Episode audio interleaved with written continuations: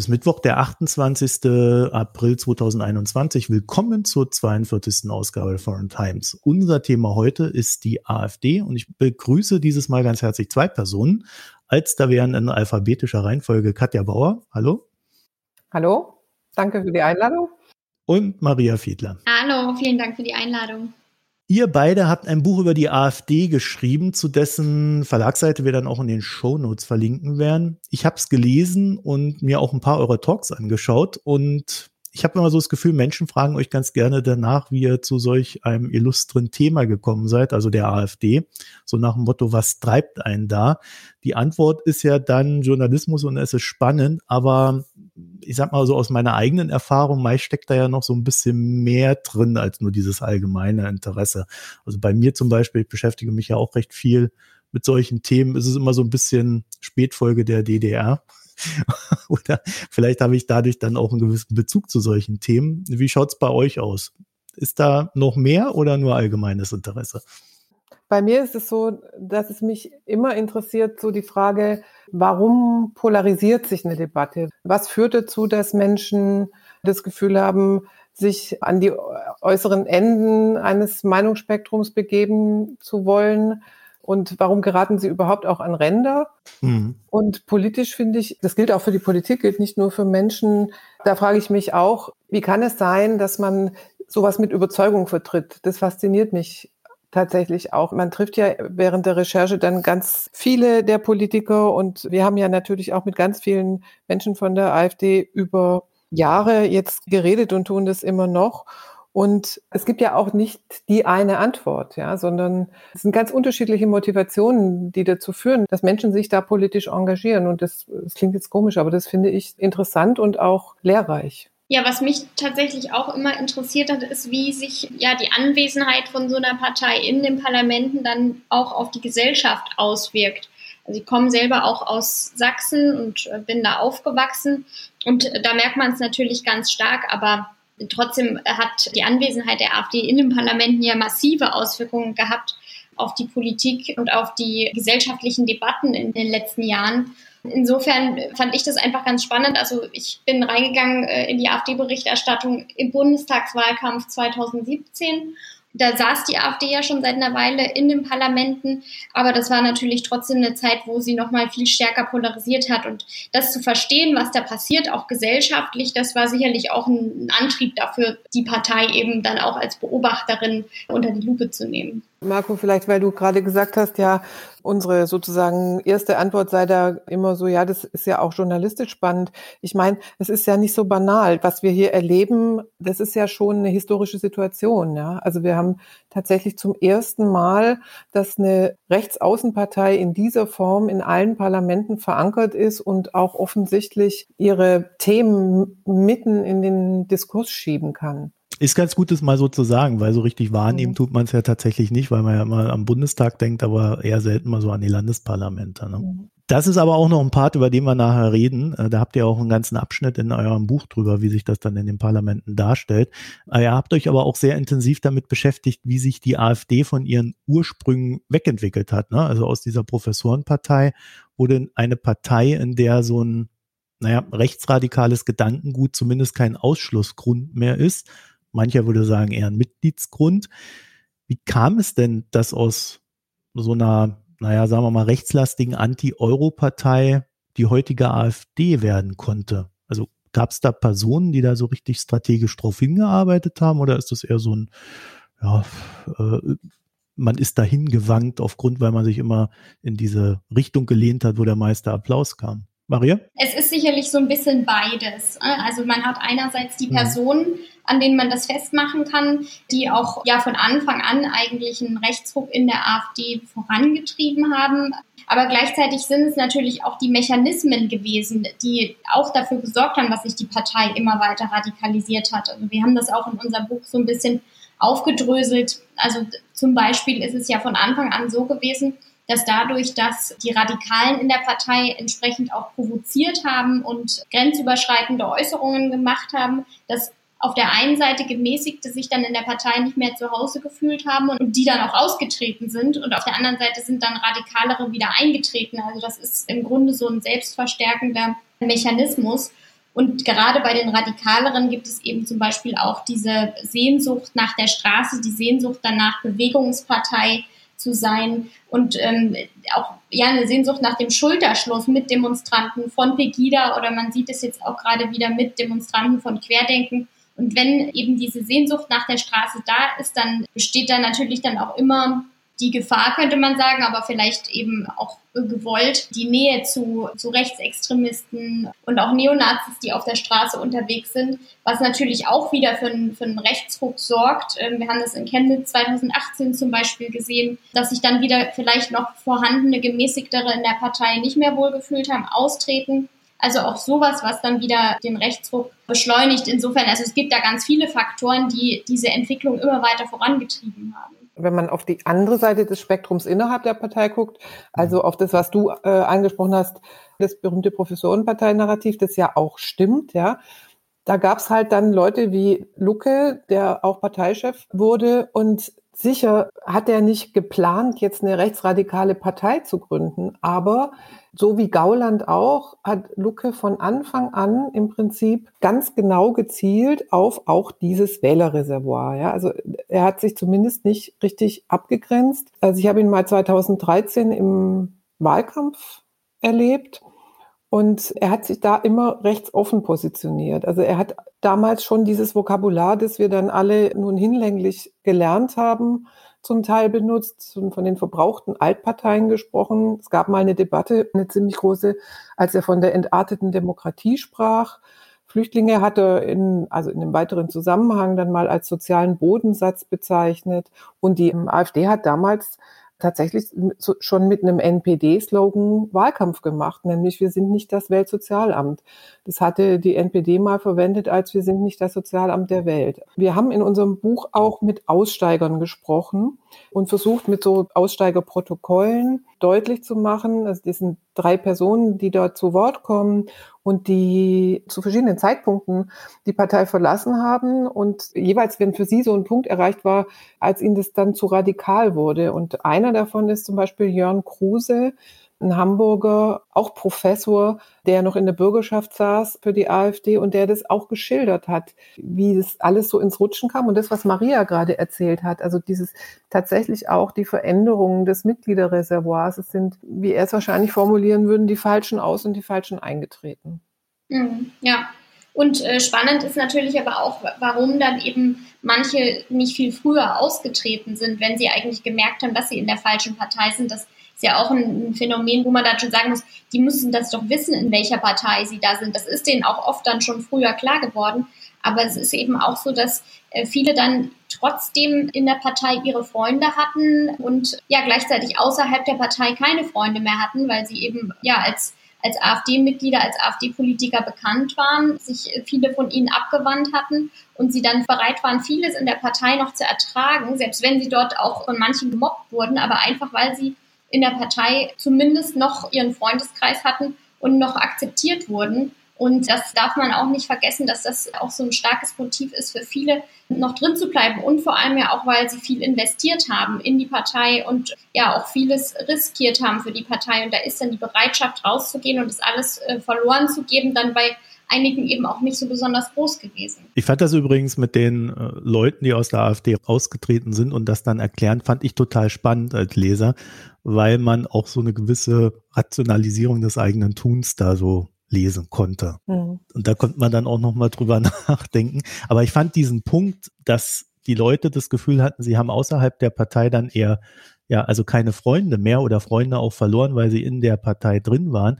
Den fand ich ganz interessant, weil der ja tatsächlich auch dafür spricht, dass dieses Dichtmachen der Zivilgesellschaft ja so ein, ja, im ökonomischen würde man sagen, Trade-off hatte, also ein Nachteil, nämlich dass dann auch Leute gefangen waren in der AfD. Da haben wir öfter mal drüber geredet, jetzt während wir geschrieben haben, dass es eine Überlegung wert sein könnte bei einer Partei, die sich immer weiter radikalisiert, dass Parteien wie die Unionsparteien so eine Art Exit-Programm, ja, also ein Angebot machen an Leute, die, die sagen, Mensch, da bin ich nicht mehr richtig. Das ist ja im Moment eher ein Tabu. Mhm. Aber wenn man sich die Frage stellt, was soll denn passieren, dann dann ist es so, wie du sagst, wenn man da kein Angebot macht, dann. Mhm. Hat es gegeben zum Teil, äh, zum Beispiel in, in Sachsen-Anhalt oder auch in Mecklenburg-Vorpommern gab es mal so die Fälle, dass mhm. mal vereinzelt AfD-Abgeordnete aus ihrer Fraktion und der Partei ausgetreten sind und dann in der CDU-Fraktion mitmachen durften. Aber das ist jetzt auch schon eine Weile her. Ich würde bezweifeln, dass Leute, die jetzt noch aus der AfD austreten, in die CDU-Fraktion aufgenommen werden würden irgendwo. Ja, es ist ja ein total schwieriges Thema, ne? weil man auf der einen Seite will man ja nicht die Leute auch noch belohnen dafür, dass sie da vielleicht mitgemacht haben. Aber man muss halt auch irgendwo eine Perspektive bieten können. Und wenn nicht als Politik, was ich ja noch am ehesten verstehen würde, ja dann doch eher so als Gesellschaft. Ne? Also so dieses Verzeihen können gegenüber jemandem, der sich korrigieren möchte, das ist ja schon noch ein wichtiges hm. Element. Ja, wobei ich auch nicht sicher bin, ob so ein Angebot irgendwie stark angenommen werden würde, weil wenn man es hm. jetzt mal sozusagen auf die Wähler zieht, das, was wir gerade beschreiben, dann sieht man ja zum Beispiel jetzt an der Wählerwanderungsanalyse in Baden-Württemberg und Rheinland-Pfalz, ne, dass ganz stark die Leute, die die AfD nicht mehr wählen, weil sie ihnen vielleicht auch zu radikal geworden ist oder zu chaotisch jetzt in, besonders in Baden-Württemberg, die wandern wieder ins Nichtwählerlager. Wenn man das mal so versucht zu übersetzen, heißt das ja eigentlich, mein Gott, man sollte sich um diese Wähler gar nicht erst bemühen, weil sie wollen ja eh nicht an einem demokratischen Deutschland teilhaben, oder? Das kann es eigentlich nie heißen. Also das würde ich. Ähm, ich glaube, man sollte ja. nie sagen, man sollte sich um irgendjemanden nicht bemühen. Es wird immer Wähler geben, die sich, die vom rechten Rand nicht abgeholt werden wollen. Sich an die anzunähern wäre natürlich auch gefährlich, wenn man versucht, dann die AfD-Parolen zu kopieren, um diese Leute irgendwie zurückzuholen. Das wird nicht funktionieren. Aber gleichzeitig hat diese Partei ja immer noch ein großes Protestwählerpotenzial auch von Leuten, die sich zurückgesetzt, alleingelassen fühlen, äh, die den Staat als nicht wirksam erleben, die auch von den gesellschaftlichen Entwicklungen ein Stück weit überfordert sind. Ja, also ich, ich glaube, da gibt es ja wirklich so viele Motive am Ende, mit denen man irgendwie zumindest in der Vergangenheit bei der AfD landen konnte, dass es trotzdem auch für die mhm. anderen Parteien noch Ansatzpunkte gibt, auch Leute zurückzuholen, ohne jetzt selber zu versuchen, die AfD oder deren Parolen zu kopieren. Ja, plus muss man sagen, gibt auch einen Teil, da kann man, muss man einfach realistisch bleiben. Also ein Teil will bei dieser Partei bleiben. Also gibt es eben dieses Stammwählerpotenzial, dass die AfD wählt, weil sie so ist und nicht aus Protest, ja, sondern aus Überzeugung. Und dann gibt es eben auch von denen, die jetzt vielleicht hier, in, wie zum Beispiel in Baden-Württemberg, ihre Stimme nicht mehr der AfD geben, ist ja insofern bei vielen auch einfach eine Rückkehr zum Status quo ante, ja, also vom Nichtwähler zum Nichtwähler mit dem Umweg. Ist es vielleicht so, dass die AfD als Partei es tatsächlich geschafft hat zu verkörpern, dass sie wirklich eine Opposition ist, während man bei anderen Parteien dieses Gefühl nicht mehr hatte und dass das daher so eine gewisse Glaubwürdigkeit dann auch kommt, dass die Leute aus dieser Nichtwählerschaft, die ja auch eine Form von Protest ist in der Demokratie, dann dazu bringt, halt die AfD zu wählen. Vielleicht auch gar nicht mit diesem Motiv, das sind Rechtsradikale und ich will die Rechtsradikalen haben, sondern wirklich naja, als Alternative. Was man ja schon sagen muss, ist, oder was ja auch Leute, die im Bundestag sitzen, sogar selber so sagen würden, dass zwischen 2013 und 2017 in der auch Zeit der großen Koalition, einer sehr großen, großen Koalition, der Streit im Bundestag vor allem ähm, ziemlich eingeschlafen war. Also da hat man sich sehr bequem gemacht. Mhm. Und da sind auch dann die Unterschiede zwischen den Parteien irgendwann nicht mehr so, so deutlich geworden, einfach weil auch nicht mehr, ja, vielleicht so engagiert über Dinge gestritten wurde. Und das war natürlich schädlich. Aber ich glaube, das haben viele Parteien eigentlich mittlerweile erkannt, dass es für die Demokratie wahnsinnig wichtig ist, dass die Unterschiede zwischen Parteien eben erkennbar sind, dass die Wähler das Gefühl haben, es macht wirklich einen Unterschied, wen sie wählen und dass die Parteien eben auch inhaltlich streiten. Es ist, glaube ich, in den letzten Jahren schon rausgekommen, dass das eigentlich fürs Funktionieren der Demokratie ganz, ganz zentral ist, sodass eben die AfD sich eben nicht als einzige Alternative hinstellen kann. Aber es ist schon richtig, dass es in der Vergangenheit in bestimmten Punkten, ähm, wie eben der Flüchtlingspolitik oder auch der Europolitik der AfD gelungen ist, sich als einzige Alternative zumindest zu präsentieren. Und ähm, sie versucht es jetzt auch äh, gerade beim Thema Corona wieder, aber da funktioniert es eben auch nicht. Beim Thema Corona ist es ja auch so, dass jetzt natürlich auch von anderen Seiten, zum Beispiel von Seiten der FDP, sehr ja, differenzierte Kritik zum Teil kommt an der Corona-Politik der Regierung, während ja die AfD äh, vor allem sagt, jetzt alles aufmachen, ohne zu sagen, was das auch bedeuten würde. Vielleicht reden wir da später nochmal drüber. Aber das zeigt, dass dieses, ähm, wir sind die Alternative oder die einzige Alternative eben auch nicht immer funktioniert von der AfD. Also ich glaube auch, dass dieses Narrativ von, das andere sind die sogenannten Altparteien oder das ist der Block, das funktioniert halt auch, glaube ich, tatsächlich in Ostdeutschland eher besser, ja, weil das da äh, anschlussfähig ist an eine alte Erzählung von den Blockparteien und davon, dass eh alle gleich sind, also so ein Elitenhass auch. Und ich finde, es ist schon ja wichtig, sich auch klar zu machen, dass die AfD vor allem an einem Punkt ihr Alleinstellungsmerkmal besteht, vor allem darin, dem System auch so einen mangelnden Respekt entgegenzubringen und äh, die Institutionen anzugreifen und auch mit, mit Verachtung zu operieren. Das findet man bei anderen Parteien in der Tat so nicht. Ja.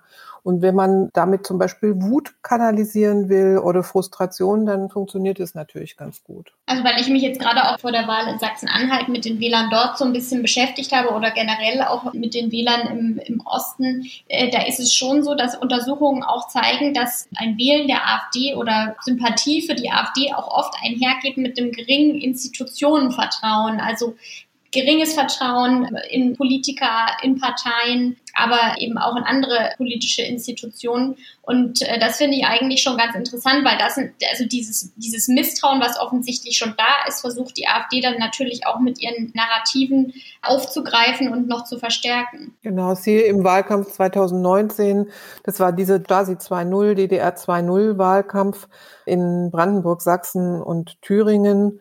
Ich weiß nicht, ist das jetzt eigentlich so, Maria, wieder? In Sachsen-Anhalt spielt es wieder eine Rolle? Den Slogan DDR 2.0 habe ich jetzt in Sachsen-Anhalt noch, noch nicht gehört, aber äh, natürlich greift die AfD das natürlich jetzt auf andere Art und Weise auf, indem sie eben die, die Bundesrepublik eigentlich als Corona-Diktatur auch darstellt, was irgendwie aufs Gleiche hinausläuft.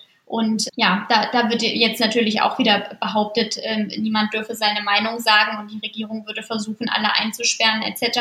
Also da wird eben versucht, dieses DDR 2.0 Narrativ jetzt eben auf die Corona-Krise zu übertragen. Und auf den Verfassungsschutz, wobei der gar nicht so eine Riesenrolle spielt im Moment. Ne? Nee, das stimmt. Vielleicht kurz, 2013 bis 2017 hatten wir eine, tatsächlich eine Legislaturperiode, wo der Bundestag dann auch noch ohne FDP war. Ne? Mhm. Das heißt, da hatten wir nur die Grünen und die Linkspartei als. Ja, also es gab tatsächlich, man kann schon sagen, dass es da eine, eine Repräsentationslücke auch gegeben hat in der Zeit, ja. äh, was sicherlich eben auch zum, zum Erstarken der AfD dann auch beigetragen hat. Das wird ja auch in der Union inzwischen gesehen. Wie ist denn die Auswirkung auf den Bundestag selber mit einer AfD, die jetzt drin ist? Also wir wissen ja, ich glaube, da verraten wir niemandem was Neues. Äh, ihr habt das ja sehr explizit in eurem Buch beschrieben. Da wird halt rumgepöbelt, da wird rumgeschrien, da werden äh, Frauen auch äh, direkt mit irgendwelchen Sprüchen beleidigt und angegangen, die dann ja leider Gottes teilweise auch direkt daneben sitzen müssen, neben dem Block aus weitestgehend Männern. Also es ist recht rabiat geworden, oder? Ja, also man muss sagen, viele Abgeordnete über alle Parteigrenzen hinweg beschreiben, dass so eine feindselige Atmosphäre Einzug gehalten hat und dass das die Demokratie, die repräsentative Demokratie als ein auf Vertrauen angelegtes System an dieser Stelle deshalb so besonders herausgefordert ist, eine Grundvoraussetzung nicht mehr funktioniert. Ja, also zu dem Kern dieses Systems gehört so die grundsätzliche Gutwilligkeit im Umgang mit dem politischen Mitbewerber. Also man bewegt sich in so einem Anstandsrahmen. Man kann sich darauf verlassen, dass der andere das auch so sieht. Und das ist nicht mehr da. Marco Buschmann, der parlamentarische Geschäftsführer der FDP, der hat es im Gespräch mal so beschrieben für unser Buch. Äh, er hat mal gesagt, mit der AfD sei zum ersten Mal äh, die Idee ins Parlament zurückgekehrt, dass man nicht mit Argumenten den sportlichen Wettbewerb um die beste Lösung führe, sondern dass, wie er sagte, wir uns in einem Kampf befinden. Alle anderen sind nicht Wettbewerber, sondern Feinde, die vernichtet werden müssen. So seine Wahrnehmung. Das macht natürlich was mit diesem Parlament. Und zum Teil gab es halt am Anfang eben diese Hoffnung, dass dieser ehrwürdige Ort, dass genau diese Grundvoraussetzungen, die ich gerade beschrieben habe, die Partei mäßigen könnte, zähmen könnte. Aber diese Hoffnung hat sich nicht erfüllt. Ne? Also das die AfD hat den Bundestag verändert, nicht umgekehrt. Und das spielt auf einer großen Ebene eine Rolle. Also es hat äh, massive Auswirkungen, aber eben auch im Kleinen, im Miteinander im Bundestag. Also das führt dann dazu, dass sich ja Abgeordnete und ihre Mitarbeiter, wenn sie im Aufzug fahren, nicht das Gefühl haben, sich noch frei unterhalten zu können, weil sie ja nicht wissen, die Person, die mitfährt, ist die von der AfD. Also wenn man die nicht kennt, da spiegelt sich ja so, ein, so eine grundsätzliche Unsicherheit dann auch drin wieder. Es erzählen auch weibliche Mitarbeiterinnen von Bundestagsabgeordneten, dass sie sich nachts im Bundestag auf den Gängen nicht mehr so sicher fühlen. Und Barbara Hendricks von der SPD hat auch mal so eine Geschichte erzählt aus der Bundestagskantine, die ihr zugetragen wurde. Da hat wohl ein Mitarbeiter äh, ein vegetarisches Gericht bestellt und dann sagte der ähm, AfD-Mitarbeiter, der in der Schlange dahinter stand, euch Körnerfresser kriegen wir auch noch. Und so hat sie das erzählt. Also da sieht man schon, wie eben auch ja im, im Miteinander die Anwesenheit der AfD auch das Klima im Bundestag verändert. Zum Beispiel die jüngste Eskalation in diesem Zusammenhang war ja, oder die zweitjüngste muss man inzwischen sagen, war ja, dass tatsächlich im November, also am 18. November, als das, die Novelle des Infektionsschutzgesetzes beschlossen wurde, da gab es ja Gegendemonstrationen und es gab diese Behauptung, es werde ein Ermächtigungsgesetz beschlossen, also der Versuch da anzudocken an der Machtübernahme der Nationalsozialisten. Und die AfD war es, aus deren Reihen eben mehrere Abgeordnete Gäste aus der rechten Bloggerszene ins Parlament eingelassen haben, welche dann wiederum andere Abgeordnete bedrängt haben. Also da ist wirklich das, was Alltag im Parlament an technischer Obstruktion läuft, also sowas wie Hammelsprung, sich mit der Tagesordnung ewig beschäftigen, mit Geschäftsordnungsdebatten und so weiter und so fort. Und auch das, was wir an Verachtungsmechanismen erlebt haben, die wurde da dann tatsächlich teilweise zu so einer Art physischen Obstruktion. Also das ist, da wird, ist dann der fleischgewordene Angriff. Ne? Das ist dieses Video, wo man Peter Altmaier am Fahrstuhl sieht, wo er von einer Dame, glaube ich, beschimpft wurde, ne?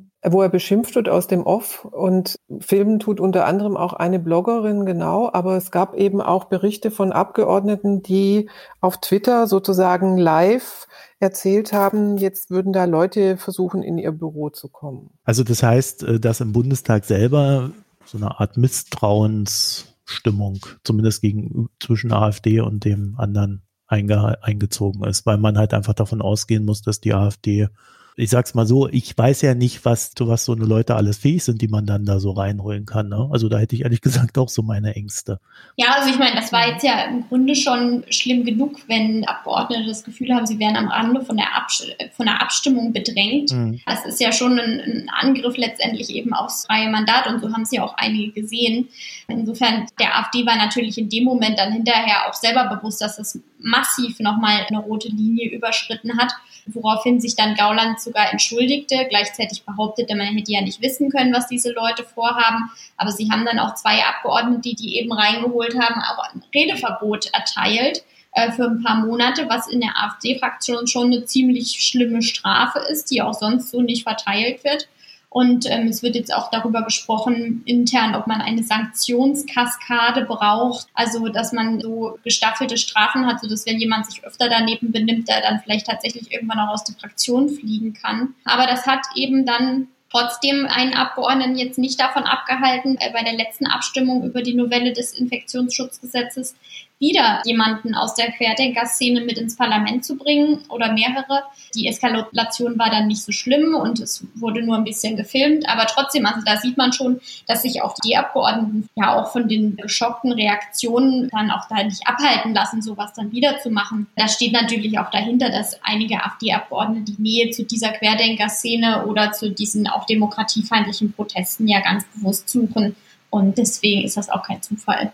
Aber das ist ja genau das, was Gauland angekündigt hat. Ne? Wir werden sie jagen. Man kann der AfD nicht vorwerfen, dass sie nicht sagt, was sie möchte. Mhm. so, ja. Ja, also rein von dem, wie es aufgenommen wird, ist es auf alle Fälle so. Ne? Also, mhm. also wenn, wenn sich die Bundestagsabgeordneten anderer Parteien dann bedroht fühlen und äh, auch Angst haben müssen, dass wenn sie da durch die Gänge gehen, dass dann irgendwelche Fremden da reinkommen. Äh, ich wusste ja gar nicht, dass sowas überhaupt möglich ist, weil ich da mal in Sicherheiten denke. Mhm. kann, ich, einfach jeden da ins Parlament reinlassen. Das ist ja schon recht speziell. Also das ist ja jetzt so ein bisschen ums Parlament herum oder um den Bundestag herum, wo die Debatten stattfinden, aber auch äh, in den Debatten hat sich ja was verändert, oder? Auf jeden Fall.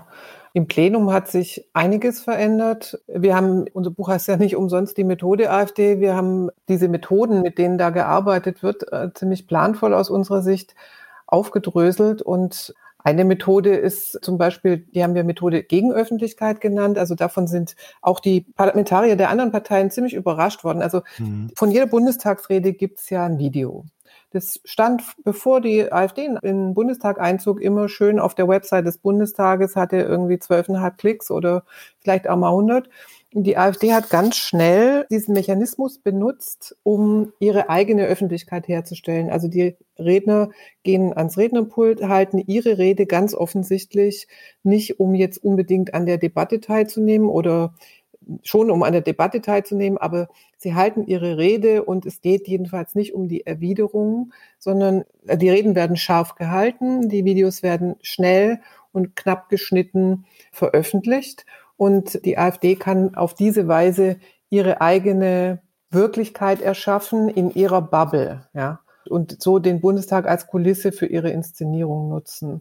Und eine andere Methode, die wir ja ganz alle ganz häufig sehen, nicht nur im Parlament, aber da eben durchaus auch. Und da hat es eine wirklich hohe Wirkung, dass es eben jetzt auch im Bundestag so passiert ist, äh, haben wir Methode Geländegewinn genannt. Ein Ziel ist es, in den Parlamenten als Referenzrahmen die Grenze des Sagbaren zu verschieben. Also es geht darum, tatsächlich mit Wörtern Tabus zu brechen. Dafür ist ein Beispiel, dass Alice Weidel, die ja so ein ganz bürgerliches Auftreten hat, also die Fraktionschefin mit Perlenkette und schöner Bluse und Perlenohrring und auch sich häufig so einer gemäßigten Sprache im, in Anführungszeichen, also einer bürgerlicheren Sprache bedient, sich dann auch mal hinstellt und ganz bewusst eine Rede hält, in der sie Kopftuch tragende Frauen in einem Atemzug mit Taugenichtsen nennt und von Messermännern spricht, ja, um für eine bestimmte Empörung zu sorgen, um Aufmerksamkeit zu erregen, für Empörung zu sorgen,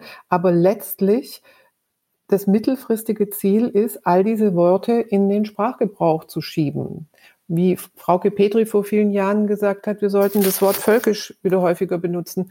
Da kann man jetzt mal aus der Retrospektive sagen, das hat sie geschafft. Da reden wir jetzt echt viel drüber. Mhm. Was natürlich für die anderen Bundestagsabgeordneten auch relativ traumatisch, kann man schon fast sagen, war, ist auch diese Methode des Verächtlichmachens und ähm, dieser Versuch auch den Bundestag und die anderen Parteien fortzuführen. Also ein sehr prägnantes Beispiel dafür ist diese Schweigeminute, an die sich vielleicht manche noch erinnern. Da wurde ein, ein Mädchen getötet, Susanna, und äh, tatverdächtig war eben dann auch, äh, also war relativ schnell klar, dass ein Asylbewerber äh, tatverdächtig ist. Und der auf die Abgeordnete Seitz hat dann am Rednerpult eine Schweigeminute inszeniert. Hätte das gar nicht gedurft in dem Moment, wenn die AfD das wirklich gewollt hätte, diese Schweigeminute, hätte sie das mit den anderen absprechen müssen, hat sie aber nicht gemacht. Und der AfD war dann eben auch klar, dass die Bundestagsvizepräsidentin Claudia Roth in dem Fall von den Grünen, die auch ein Feindbild der AfD ist, dann diese Schweigeminute gar nicht zulassen konnte. Die hat die dann auch abgebrochen.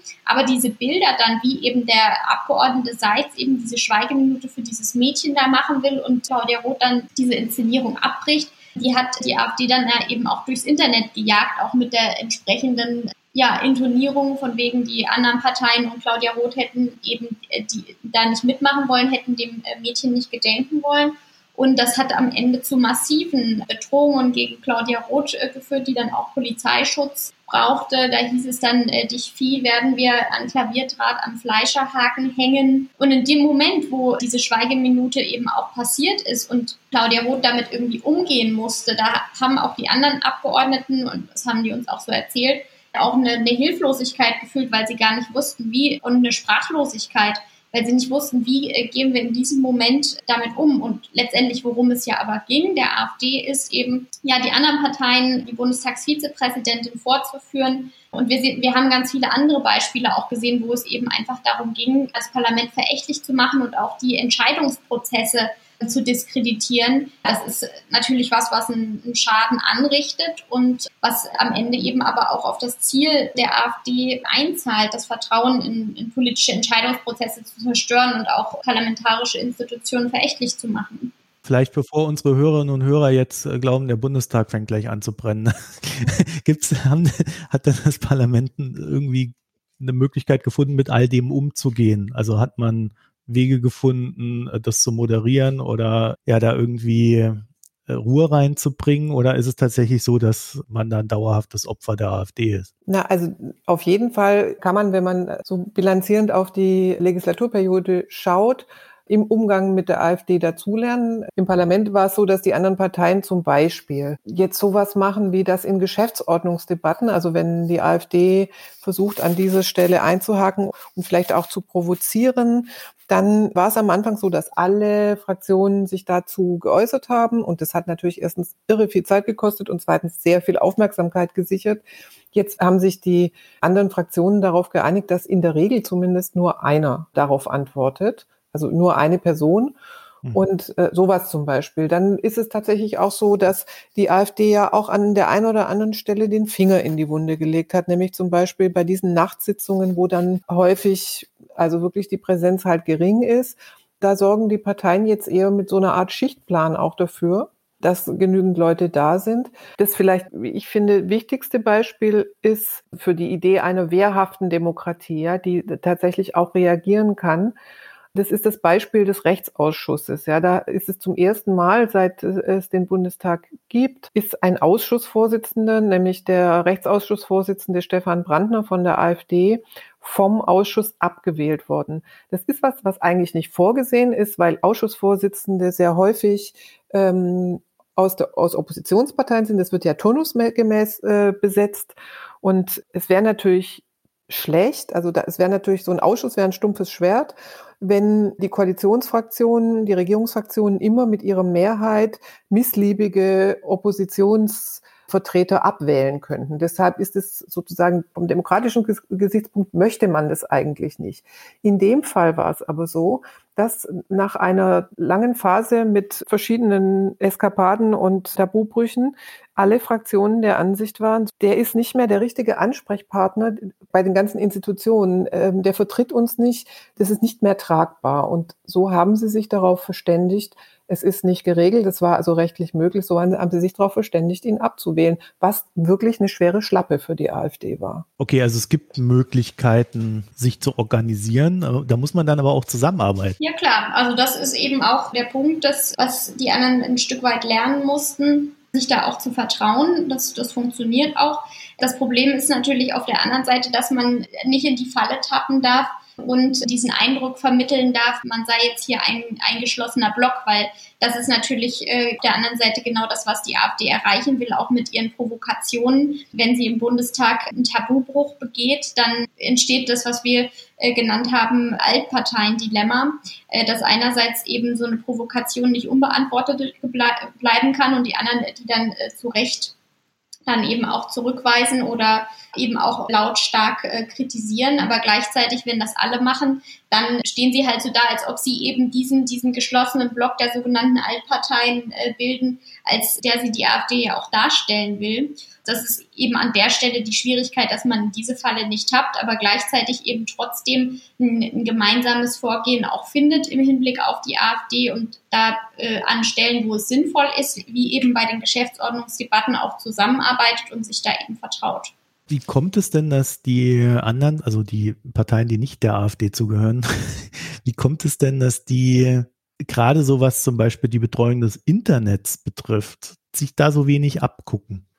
Also man könnte ja jetzt auch hergehen und sagen, naja, warum machen wir das nicht auch mit diesen kurzen Fashion-Schnitten ja. und halten mal ein paar Reden, die auch mehr nach draußen gerichtet sind und nicht äh, in, im Parlament der Debatte entsprechen. Also es stimmt ja nicht, dass sie sich nichts abgucken. Es ist ja zum Beispiel so, dass äh, die Grünen bei Instagram massiv zugelegt haben, dann in, in, den letzten Jahren ein wahnsinniges Wachstum hatten, was für die auch total Sinn macht, weil ähm, ihre Zielgruppe auch stark auf Instagram vertreten ist. Die SPD zum Beispiel nutzt verstärkt Telegram-Kanäle, was ja sonst was ist, was auch die AfD vor allem macht oder ähm, irgendwelche äh, dubiosen Gruppierungen. Da versucht die, die SPD mit eigenen Angeboten reinzugehen.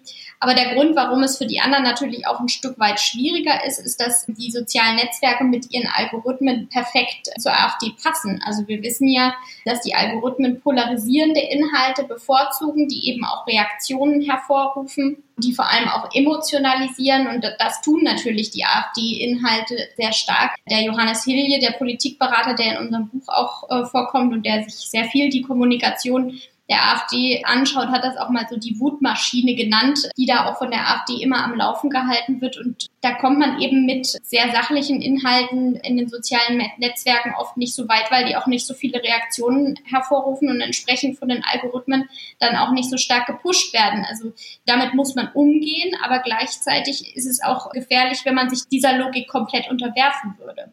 Zudem muss man sagen, was man vielleicht auch nicht vergessen darf, wenn man dieses Phänomen betrachtet, ist, dass die AfD selten über ihre Blase hinaus schwappen kann damit. Ja? Also nur dann ist es ja wirklich ein richtig großer Erfolg und das passiert aber halt umgekehrt auch nicht so richtig häufig oder oft oder gut. Und im Bundestag gab es in dieser Legislaturperiode schon auch mal Reden, die in der Auseinandersetzung mit der AfD so für die Galerie gehalten wurden. Also eine vielbeachtete Rede hat Jim Özdemir gehalten. Dann erinnern wir uns an den Wutausbruch von Martin Schulz mit dem Misthaufen. Und das sind alles zweischneidige Schwerter. Ne? Also klar, man soll sich sicher mal empören, aber am Ende zahlt es ja doch immer auf dieselbe Aufmerksamkeit ein, einerseits. Und das, was Martin Schulz gemacht hat, Gut, da äh, begibt man sich natürlich dann in die Position, in der man die Kritik, die man gegenüber anderen äußert, was den Umgang angeht, auf sich selbst zurückwirft. Aber vielleicht ist es das ja, ne? dass man sich dann halt auch mal die Finger dreckig machen muss. Also im Straßenwahlkampf ist das ja wie, mit wesentlich weniger Attitüde als im Bundestag. Da geht es ja schon härter zu. Ja, trotzdem ähm, halten wir es nicht für sinnvoll, sich auf dieses Niveau der Beschimpfung herabzulassen. Mhm. Damit hat man eigentlich nichts gewonnen. Einerseits eben, weil man ähm, eine, eine sachliche Ebene verlässt und andererseits auch, weil man eben dann nicht nur die AfD, sondern ihre Wähler gleich mit beschimpft und das kann eben im Grunde auch nicht im Sinne der anderen Parteien sein. Also man kann die kann rassistische, grenzüberschreitende Positionen verurteilen, aber man sollte es eben vermeiden, die Wähler zu beschimpfen. Lösungsorientiert ist es auch nicht. Ne? Also man, man muss klar machen, dass es um Positionen geht. Also so Gratismut ist, glaube ich, das ist eine Währung, die, das schadet am Ende allen.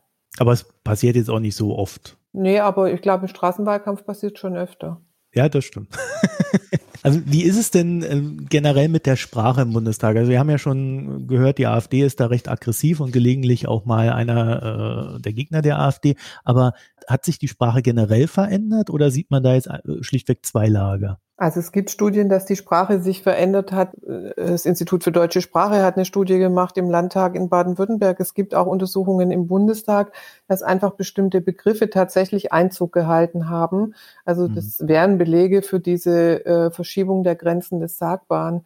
Aber ich muss mal sagen, ähm, mindestens genauso wichtig als Ergebnis dieser vier Jahre ist eigentlich, was sich sprachlich und in der Auseinandersetzung so gesellschaftlich verändert hat. Also wir haben ja in einem sehr langen Kapitel uns ja mit dem Bundestag beschäftigt, aber in einem anderen Kapitel haben wir untersucht, wie denn die Anwesenheit der AfD und ihr, ihr Tun sich auf die Gesellschaft, auf die berühmte Zivilgesellschaft vom Feuerwehrverein bis über die Theater bis zu Menschen mit Migrationsgeschichte auswirkt, was da passiert. Und da kann man durchgehend eben tatsächlich eine Veränderung feststellen, die auch zum Teil im Sinne der Partei ist. Welche wären das? Der Druck wächst, ja. Ähm, ganz mhm. global gesprochen muss man einfach sagen, der Partei ist es gelungen, mit mehr als Nadelstichen Menschen in der Kommunalpolitik, in Vereinen, in Gedenkstätten, in Kulturinstitutionen unter Druck zu bringen.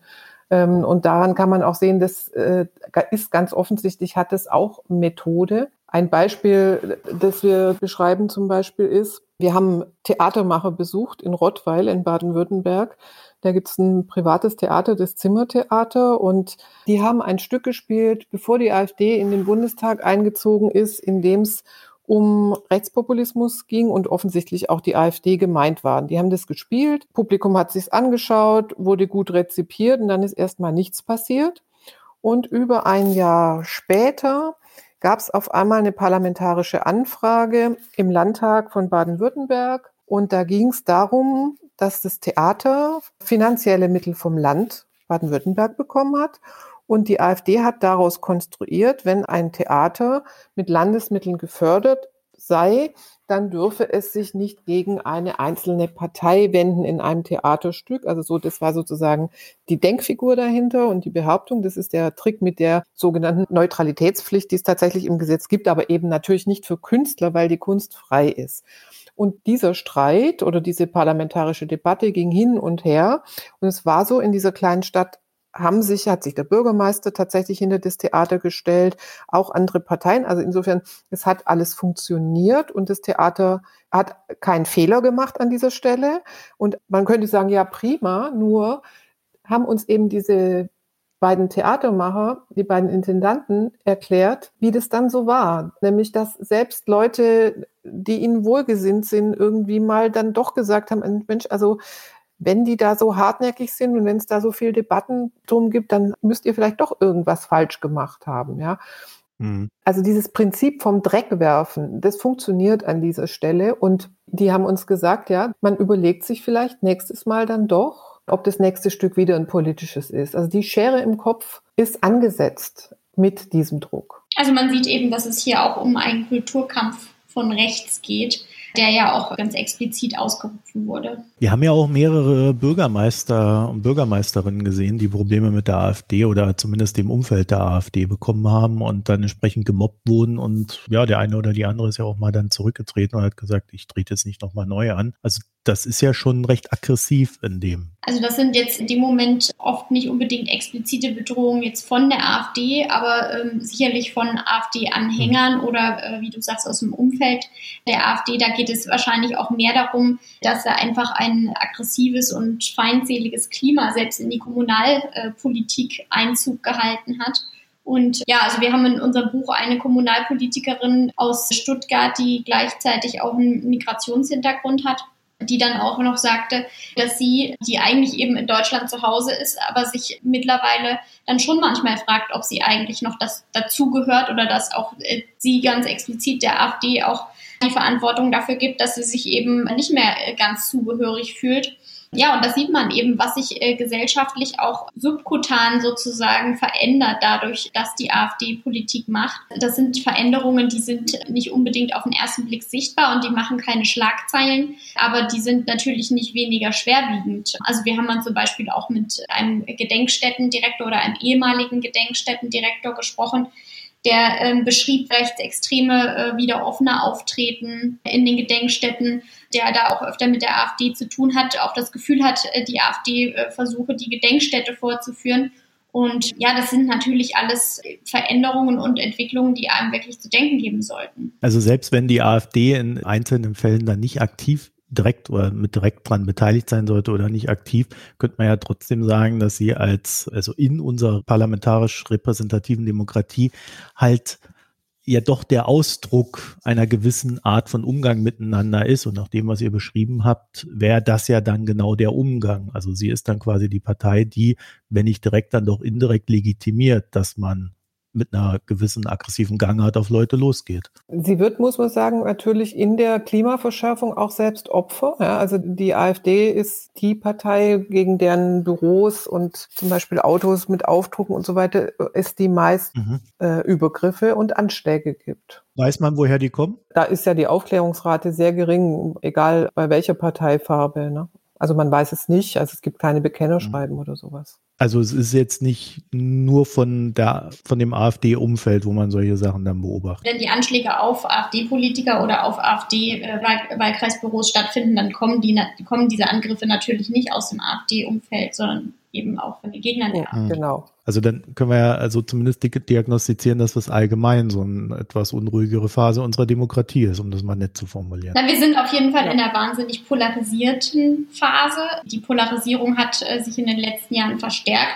Das spaltet irgendwie äh, Familien am Küchentisch. Und es führt im Großen dazu, dass bei Tagswahlen, wie zum Beispiel auch äh, nach der Landtagswahl in Thüringen, dadurch, dass die Ränder so stark sind, fast keine Regierungsbildung mehr möglich ist. Ja, und in Thüringen sehen wir jetzt ja, dass da eine, eine Minderheitsregierung auch äh, regiert. Langfristig ist das natürlich auch, also diese Polarisierung in dem Maße äh, schädlich, wenn äh, in der Mitte die, die Volksparteien so stark verlieren und die Ränder so stark werden, dass am Ende keine Regierungsbildung mehr möglich ist, ist einfach auch eine Gefahr. Und wir sehen das jetzt auch wieder in Sachsen-Anhalt. Das ist die größte Sorge von allen dort, dass es auch so ausgehen könnte. Schon eine Koalition von sehr vielen Parteien, selbst wenn sie noch möglich ist, ist ja schon eine Herausforderung für die Demokratie, weil dann eigentlich immer sehr starke Kompromisse gemacht werden müssen, so dass die Parteien eigentlich überhaupt nicht mehr kenntlich sind in dieser Koalition, was letztendlich dann wiederum auch eher ihre Gegner stärkt. Und weil du gesagt hast jetzt mit der Polarisierung, Maria, das muss man sich, glaube ich, auch klar machen. Das ist total im Sinne der AfD, wenn sich die Debatte polarisiert, wenn es zu Disruption kommt, wenn man strategisch überlegt, warum man an das Querdenkenmilieu andockt. Also weil man muss sagen, die Anhängerschaft der AfD ist gespalten im Blick auf die Corona-Maßnahmen. Da gibt es durchaus auch äh, eine große Gruppe, die das richtig findet. Ja, aber wenn man sieht, dass die Partei sich mehr an dieses Protestmilieu andockt und da auch so Dog-Whistling macht und die Sprache benutzt und so weiter, um zu, um zu sagen, hey, wir sind eure, ja, im weitesten Sinne vielleicht eure parlamentarische Vertretung. Meiner Überzeugung nach hat es was damit zu tun, dass es hier an dieser Stelle ein Störfeld gibt. Also hier wird polarisiert, hier wird hier da ist da findet Radikalisierung statt. Es ist destabilisierend und das ist aus Sicht der Vordenker dieser Partei sinnvoll, weil damit das System dazu gezwungen wird, sich neu zu ordnen. Im Sinne der AfD. Aus ihrer Perspektive ja. Was sind das für Vordenker? Einer der Vordenker ist sicher Götz Kubitschek, einer der Vordenker der neuen Rechten, der außerparlamentarischen neuen Rechten, der da in seinem Institut für Staatspolitik sitzt, das ja auch vom Verfassungsschutz beobachtet wird und der auch gesagt hat, als die AfD auf der Bildfläche aufgetaucht ist, hat er da Menschen getroffen, die er sozusagen seit 25 Jahren kennt, die irgendwo sozusagen geschlafen haben oder gewartet haben und jetzt, nachdem es diese Möglichkeit dieser Partei gab, aufgewacht sind es steckt schon ein etwas größerer Plan, zumindest in Teilen der AfD. Ne? Naja, aus Sicht der neuen Rechten erfüllt die AfD natürlich eine Funktion. Also bei Götz Kubitschek kann man das sehr gut sehen, weil er das auch in seinen Aufsätzen ganz klar schreibt. Also da ist die Rede von der Mosaikrechten oder von der ähm, fröhlichen Regatta, wo die äh, Kriegsschiffe nebeneinander herfahren und man winkt einander zu und jeder macht so sein Ding sozusagen, was natürlich als Bild nicht ganz stimmt, weil eine Vernetzung da ist. Aber als Partei ist innerhalb der neuen Rechten der AfD natürlich eine Rolle zugeteilt. Die AfD ist der parlamentarische Arm der neuen Rechten. Und Götz Kubitschek hat schon von Anfang an äh, gesagt bei der AfD, die ja mit dem Euro-Thema am Anfang an den Start gegangen ist, dass das Euro-Thema das feine Thema ist und all die anderen Themen dann sozusagen, wenn man äh, schnell genug den Fuß in die Tür stellt, dann hinterdrein gepoltert kommen können, ähm, also Identität, Nation und so weiter. Er gibt eben auch immer wieder Anregungen, also von, von ihm kommt eben auch so dieser Impuls, er hat ihn wahrscheinlich nicht erfunden, aber er hat ihn zumindest stark platziert, dass die AfD eher diesen nationalsozialen Kümmererkurs, in, in Schnellroda spricht man da von einem solidarischen Patriotismus, fahren soll, was ja auch Höcke ganz stark vertritt. Er rät der AfD äh, zur Selbstverharmlosung, also sich als harmloser darzustellen, als sie eigentlich ist, um die emotionalen Barrieren beim Bürger oder beim Wähler abzubauen. Also er hat da eine, eine Stichwortgeberfunktion und eine strategische Funktion und er hat immer ein Interesse daran gehabt, dass die AfD nicht zu stark und zu schnell im etablierten Politikbetrieb sozusagen ankommt oder zu schnell sozusagen selbst zu einer verhassten Altpartei wird. Das ist auch der Grund dafür, dass er letztendlich äh, Einfluss genommen hat, dass sich der Flügel in der AfD gegründet hat. Also offiziell gegründet hat den ja Björn Höcke, aber das Gründungsdokument, die Erfurter Resolution, stammte als ja, Entwurf aus der Feder von Götz Kubitschek. Und für ihn war eben der Flügel auch ja, eine Möglichkeit, um, er sagt, das, das sowieso gefrierende Wasser sozusagen, äh, weil diese Erstarrung in Parteien dass diese eben nicht zu schnell geschieht. Dafür sollte der Flügel sorgen. Er hat natürlich ja über, über Jahre für Streit und äh, auch Chaos in der AfD gesorgt. Insofern ist der Plan auch aufgegangen. Aber an diesen Beispielen, die ich gerade genannt habe, kann man schon sehen, welchen Einfluss er da hatte und auch immer noch hat. Und ganz interessant bei dieser Strategie der Selbstverharmlosung, die Maria gerade angesprochen hat, ist, wenn man mit der im Hinterkopf auf die Wahlkampagne blickt, die die AfD jetzt für den Bundestagswahlkampf beschlossen hat. Also dieses Deutschland aber normal, ja, also wo man wirklich sich, das ist sozusagen ein Schritt weiter. Man definiert jetzt so eine Art New Normal, versucht sozusagen die Hegemonie über den Diskurs so zu kriegen, ja, indem man sagt, das, was wir wollen, das ist das Normale, die anderen sind verrückt. Also das ist. Also so wie man auch mit dem Begriff bürgerlich umgegangen ist. Genau, Genau. Wieso funktioniert denn das? Also wenn ich da drauf gucke, dann gucke ich da drauf und denke mir so, will ich nicht. Aber was heißt funktioniert? Ne? Also man muss ja sagen, es ist jetzt nicht so, dass wir in einem Land wären, in dem die Mehrheit so dächte. Die Partei, das, das ist ja immer so, so ein bisschen die Falle bei der großen Aufmerksamkeit, die darauf ruht. Die Partei hat Zustimmung bei einem, bei einer bestimmten Wählerklientel. Sie wird mit aller Wahrscheinlichkeit nach wieder in den Bundestag einziehen, aber sie steht anhaltend bei den Umfragen bei so 11 Prozent, mal ein bisschen drüber, mal ein bisschen drunter. Also man kann jetzt auch nicht sagen, das ist ein endloser Siegeszug, den wir da sehen würden. Das nicht, aber im Ostdeutschland sieht man ja schon, ja. dass da die Ergebnisse etwas größer sind. Das könnte natürlich dann im Westen auch diese Prozente wieder relativieren, aber da sieht man doch schon, dass die AfD dabei ist, sich sehr stark zu verankern und das eben nicht nur bei 10 Prozent, sondern mhm. mal 20 und plus. Also ich glaube, in der Pandemie spricht die Partei sicher, würde sie sicher mit diesem Wunsch nach Normalität, der da formuliert wird, vielen Menschen aus dem Herzen sprechen, ja. Mhm. Und sie wendet hier jetzt ein anderes Mittel an als äh, in der migrationspolitischen Debatte, nämlich statt Angst geht es jetzt so um Sehnsucht. Ja, also zumindest findet sie jetzt, jetzt hier auch wieder eine emotionale Komponente. Und natürlich, wenn ich jetzt nicht stark politisch reflektiere oder so, dann mache ich mein Kreuzchen lieber bei Sehnsucht als bei Maske. Ja, so. Also es ist ja auch, wenn du jetzt sagst, das äh, spricht dich nicht an, äh, die Kampagne, äh, du bist, glaube ich, auch nicht äh, unbedingt die Zielgruppe. Ähm, also was man ja sehen muss, ist, dass die AfD sich auch als Gegenbewegung zu einer gesellschaftlichen Entwicklung versteht, die nach 1968 angefangen hat. Also das ist ja eine, mhm. eine progressive Bewegung und die AfD ist da eben eher reaktionär und möchte eigentlich gerne wieder zurück in eine Vergangenheit, die es womöglich nie gegeben hat, aber sie möchte eben wieder zurück auch oder wieder hin zu einem traditionellen Familienbild gegen Ehe für alle. Sie würde eigentlich am liebsten den Klimaschutz oder die, die, Klimakrise ignorieren, so dass Klimaschutz überhaupt nicht notwendig ist und man auch vom, vom Dieselfahren und vom Fliegen und vom Schnitzelessen auch überhaupt nicht absehen muss. Also sie möchte eigentlich gerne sehr viele gesellschaftliche Entwicklungen, die wir in den letzten Jahrzehnten erlebt haben, wieder zurückdrehen und wenn man sich jetzt vorstellt, dass man jemand ist, der auch ein Problem mit vielen gesellschaftlichen Entwicklungen hat. Und wenn man sich jetzt vorstellt, äh, dass man äh, jemand ist, dem der gesellschaftliche Wandel gegen den Strich geht und der sich von der Globalisierung überfordert fühlt, dann kann man sich zumindest vorstellen, dass diese Kampagne Deutschland aber normal irgendwie ein Appeal hat, weil es eben verspricht, wir kehren wieder darin zurück, was für uns Normalität ist. Dass heute die Normalität natürlich eine ganz andere ist, als sie von der AfD dargestellt wird, das steht auf einem anderen Blatt. Aber also ich finde, ich kann mir schon ungefähr vorstellen, warum das auf manche Menschen attraktiv wirken kann. Ja, absolut. Also diese Sehnsucht, es möge nicht so komplex sein und das Gefühl, kaum Schritt halten zu können mit den Entwicklungen, das findet man ja wirklich in Gesprächen mit nicht wenigen Menschen. Und wenn das eben auch dann noch zusammenfällt mit einem geringen Vertrauen in die Politik, wenn man das Gefühl hat, die Politik oder die Regierung regiert eigentlich am Volk vorbei oder gar gegen den Willen des Volkes, da sind dann eben schon einige Anhaltspunkte oder ja Andockpunkte da, Gut, und dann ist es natürlich so, dass natürlich die Anhänger der AfD oft auch gerne ein ethnisch homogenes weißes Deutschland hätten. Natürlich ist es so, dass auch gerade die Stammwähler der AfD auch selbst rechtsradikal denken und dass die das dann gut finden und äh, dafür ansprechbar sind.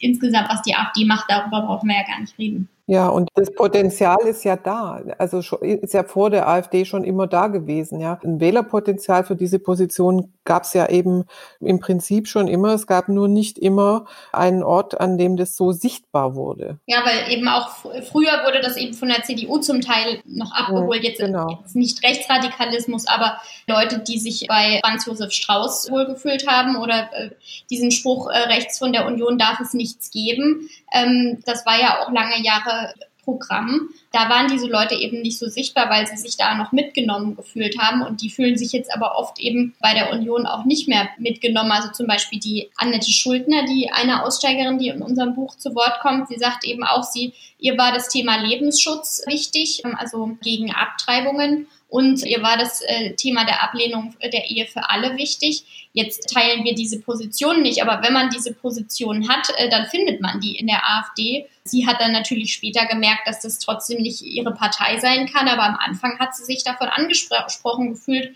das Gefühl gehabt, da eine politische Heimat zu finden. Und ich glaube, das kann man auch irgendwie nachvollziehen, weil sie hat sich zum Beispiel in der Union nicht mehr wiedergefunden.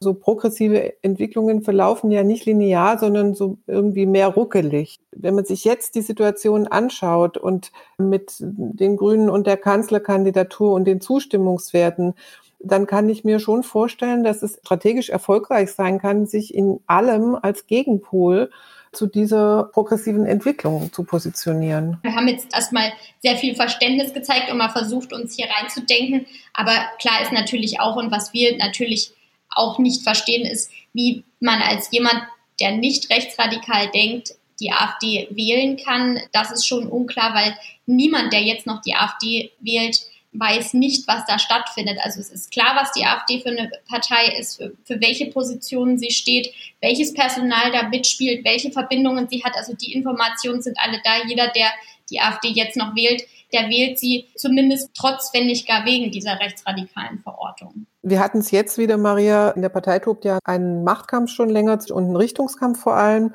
die Vertreter des sich selbst als ich Anführungszeichen liberal, Abführungszeichen, Anführungszeichen gemäßigt, Abführungszeichen gegeben Teil der Partei, ja, also rund um Jörg Meuthen, Vertreter meistens aus Westdeutschland beschreiben ja auch, dass sie, wenn sie mit Wählern, mit der Basis am Wahlkampfstand stehen und die Leute mit ihnen reden, sagten diese Leute angeblich sehr häufig, sind die AfD in ganz vielen Positionen richtig ich verstehe nur nicht, warum äh, ihr jetzt zum Beispiel diesen einen Höcke habt. Warum ist dieser Mensch in dieser Partei? Und ich glaube, das nützt der AfD, weil sie sich damit, also wenn sie solche, solche Bad Guys hat, an denen sich auch in der Basis zum Teil abgearbeitet wird, dann kann sie selbst doch als sehr viel bürgerlicher und gemäßigter sich darstellen, indem sie so eine, wie so eine Bad Bank hat, wo sie das auslagert. Also, also sagen wir es mal so, also die meisten Positionen verstehe ich, die ihr jetzt gerade gesagt habt, aber mir fällt doch sehr stark auf, nachdem wir jetzt auch über viel über Sprache und, und äh, Verhalten gesprochen haben, dass das, wie die AfD sich verhält und wie sie spricht, das ist ja eigentlich das Gegenteil dessen, was man als bürgerlich mal angesehen hat. Und trotzdem schafft sie es, genau dieses sehr konservativ bürgerliche zu erreichen, abzuholen und äh, ja teilweise auch an sich zu binden. Und das ist so ein Ding, wo ich sagen muss, da, da kann ich nicht mehr folgen. Also die Wählerschaft der AfD hat sich auch in den letzten Jahren stark verändert. Wir werden das jetzt dann genau. bei der Bundestagswahl sicherlich wieder in vielen Untersuchungen sehen. Aber das ist auch nicht mehr die gleiche Wählerklientel wie 2017. Also ich würde mal sagen, die, die man wirklich als konservativ bürgerlich bezeichnen kann, was auch immer man darunter versteht, sind mittlerweile doch eher in der Minderheit unter den Wählern. Und man sieht ja auch, dass die AfD selber, also gerade der Flügel oder auch äh, die AfD im Osten, zielen ja mittlerweile auch auf ganz andere Wähler. Also die zielen ja eigentlich auf die Nichtwählerschaft viel mehr jetzt als auf ja ehemalige CDU und FDP-Wähler, einfach weil sie glauben, dass bei den Nichtwählern für sie viel mehr zu holen ist. Und der Tino Hupalla, der Parteichef, Co-Parteichef, versucht ja auch die AfD als neue Arbeiterpartei zu positionieren und auch eher in ein, sagen wir mal, zum Teil auch eher prekäres Milieu hineinzureichen. Also daran sieht man schon, dass es dann auch wieder Teile der Partei gibt, die ähm, denen das auch jetzt egal ist, ob jetzt eben noch der äh, der Professor aus Baden-Württemberg äh, das Kreuzchen bei der AfD macht. Also in Baden-Württemberg mag das anders sein, aber im Osten äh, ist es denen, glaube ich, relativ egal.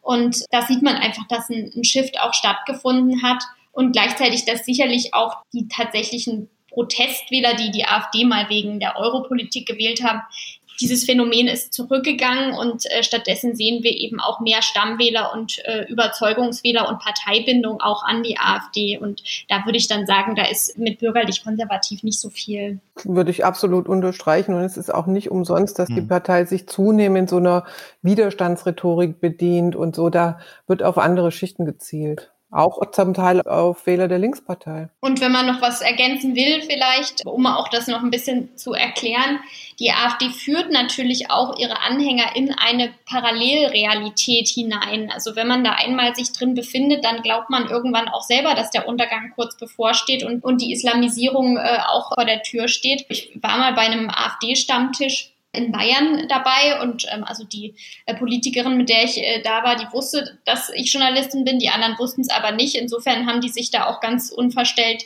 benommen und da hielt ein selbsternannter Islamexperte einen Vortrag, der seine Expertise daraus zog, dass er irgendwie zwölf Korane zu Hause stehen hatte und erzählte dann eben, wie hier bald alles vorbei ist. Und die AfD-Anhänger waren wirklich, die hatten Angst, äh, die meinten, ja, hier ist, hier ist wirklich bald alles vorbei, wir sind verloren. Ähm, das haben die ernst gemeint. Also da sieht man schon, dass sie sich eben ja in einer Parallelrealität befinden, wo äh, sie aber dann auch für Fakten aus etablierten Medien oder von anderen Parteien dann auch überhaupt nicht mehr erreichbar waren. Also wenn man schon einmal glaubt, dass nur die AfD Deutschland noch retten kann, dass die Medien lügen und die anderen Parteien sowieso, ja, dann ist man für viele Fakten einfach auch nicht mehr zugänglich und dann kann die AfD im Grunde auch alles erzählen und machen, weil äh, ja sie in dieser Parallelrealität dann eben für viele als die einzige Rettung dasteht. Ja, genau. Und sie, sie macht's auch, sie erzählt's auch oder sie widerspricht auch nicht. Also ich war mal mhm.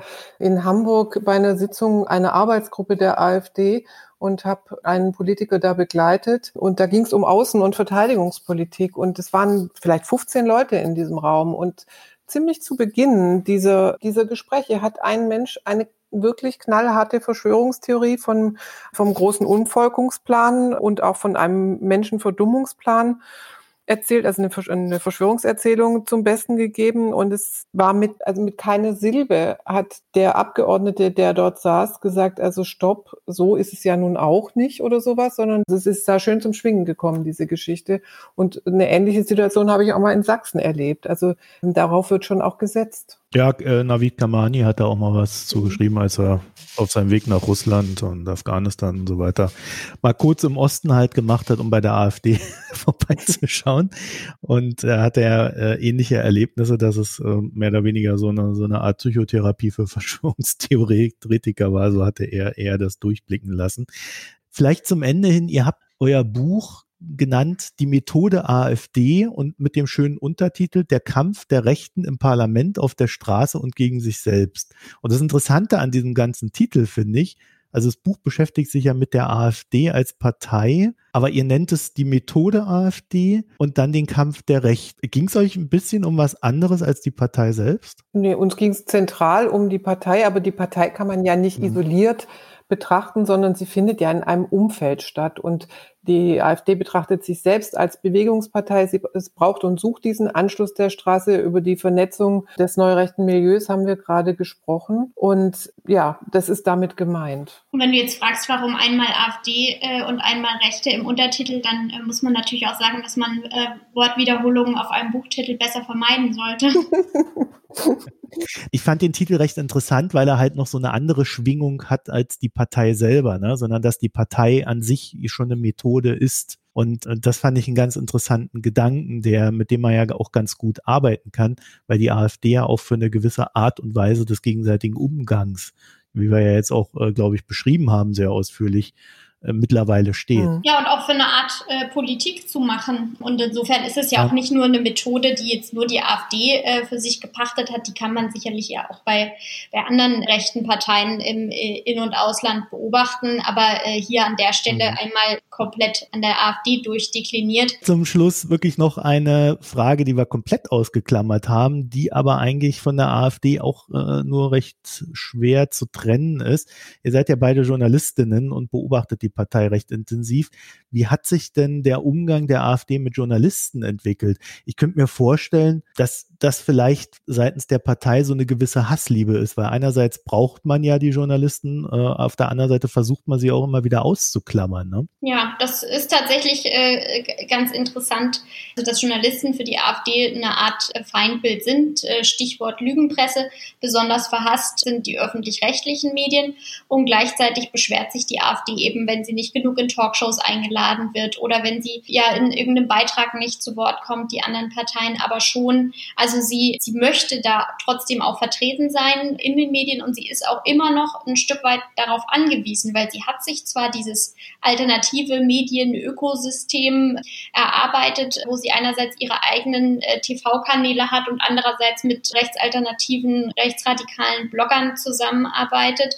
Aber gleichzeitig ist dieses Medienökosystem eben noch nicht so weit gedient, dass sie die etablierten Medien nicht mehr brauchen würde. Insofern ist es eigentlich Hassliebe, würde ich äh, vielleicht nicht sagen, aber sie weiß zumindest, dass sie äh, ein Stück weit trotzdem darauf angewiesen ist, in den etablierten Medien vorzukommen. Und insofern muss man schon auch sagen, dass die AfD-Politiker selber, klar gibt es Situationen, wo es auch unfreundlich wird, aber oft sind sie auch recht höflich zu einem und beantworten dann auch die Fragen oder sagen dann sogar recht offen, was sie wollen und was sie erreichen wollen. Mhm. Auf der anderen Seite gibt es auch AfD-Politiker, die jedes Gesprächsangebot ablehnen, also die gar nicht mit Medien sprechen. Gibt es da eine Begründung? Ja, manchmal gibt es vielleicht die Begründung, ich spreche nicht mit Mainstream-Medien oder Okay, das ist jetzt sehr klischeehaft. Die geben auch nicht unbedingt eine Begründung, dann immer, mhm. man, man merkt es ja. Also mhm. Es sind zum Teil auch äh, die AfD-Politiker, die vielleicht äh, ganz besonders erfolgreich bei YouTube sind.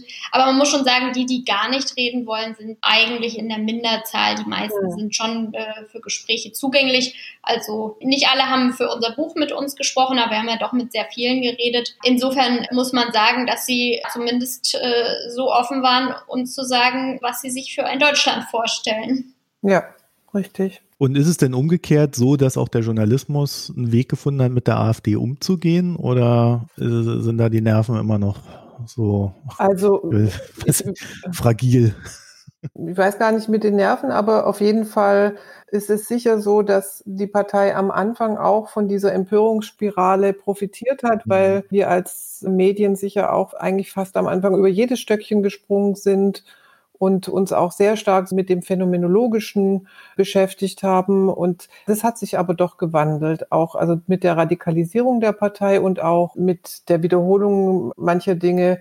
Meiner Wahrnehmung nach wird doch deutlich weniger berichtet. Also eigentlich einer Oppositionsfraktion angemessen weniger berichtet, auch nicht mehr auf dieselbe Weise, würde ich sagen, durchgehend. Ja. Also es hat sich stark versachlicht. Ich glaube, die Medien haben jetzt auch, also erstmal ein Gefühl dafür entwickelt, ab welcher Schwelle eigentlich eine Berichterstattung notwendig ist. Also, dass nicht jede Provokation im Bundestag einen Bericht verdient, das ist jetzt wirklich ganz klar. Und gleichzeitig das aber, wenn eben, was wir vorhin angesprochen haben, wenn AfD-Politiker rechtsgerichtete und ähm, zum Teil auch aggressive Blogger mit ins Parlament bringen, dass das natürlich dann aber trotzdem auch mal einen Schwerpunkt verdient hat und auch analytisch beleuchtet werden muss. Das ist auf der anderen Seite eben genauso klar. Und äh, insofern glaube ich auch, die Berichterstattung ist mittlerweile auf einem Maß, wie sie eben einer 12,6 Prozent Partei im Bundestag angemessen ist. Die gefällt der AfD natürlich äh, trotzdem nicht, aber wir sind, glaube ich, über den Punkt, wo über, über jedes Stöckchen gesprungen wurde, tatsächlich hinaus. Maria Fiedler und Katja Bauer, ich danke euch für das Gespräch. Ja, vielen Dank.